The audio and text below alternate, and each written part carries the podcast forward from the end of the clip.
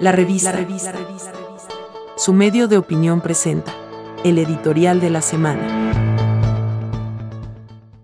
Atisbos para lidiar con las dificultades de nuestro tiempo.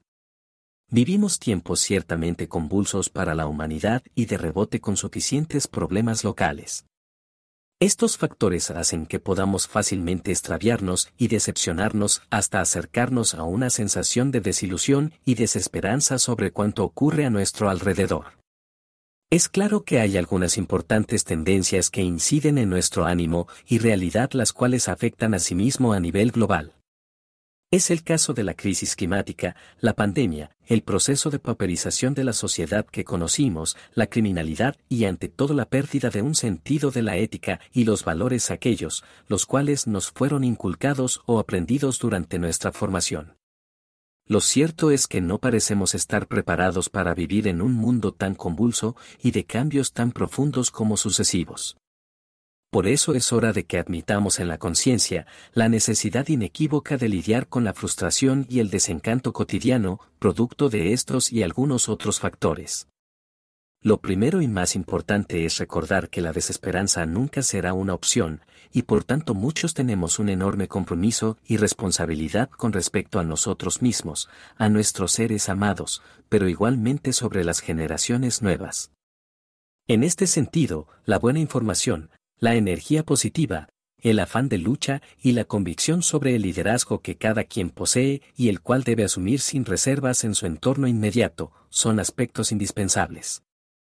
Lo segundo, es tener claro que el trabajo en equipo, ahí donde quiera que estemos, se convierte en estos tiempos en una de las principales opciones y herramientas para contribuir entre todos a salir adelante en momentos difíciles. Cada persona y cada grupo, por pequeño que sea, tiene en su liderazgo la responsabilidad de recomponer el tejido social que se daña. Un tercer aspecto es ineludiblemente renunciar a maldecir, a contaminar, a insultar o a basurear constantemente a los demás. Es imposible construir solo destruyendo. Lamentablemente los niveles de contaminación interior a los que hemos llegado hacen notar con mucha facilidad este comportamiento colectivo el cual tiene por motor un propósito nocivo y sostenido sobre cualquier opción o posibilidad de trascender. El valor de un proyecto nacional entre personas y grupos quienes poseen las mismas aspiraciones y deseos requiere que esos islotes de energía y de buenas intenciones vayan creando y generando puentes entre ellos. Ese archipiélago de deseos debe convertirse en continente de realizaciones para lograr enrumbar el destino de la colectividad. Es inevitable asumir en la búsqueda del mejor derrotero, una postura ideológica, el seguimiento a una doctrina o bien a un pensamiento social y político, que resuma mejor los postulados de aquellos con los cuales comulgamos. Tener eso sí presente, la importancia en la capacidad de transigir. De lograr acuerdos, de concertar con otros y sobre aquello posible para poder avanzar a pesar de las diferencias y la diversidad de intereses.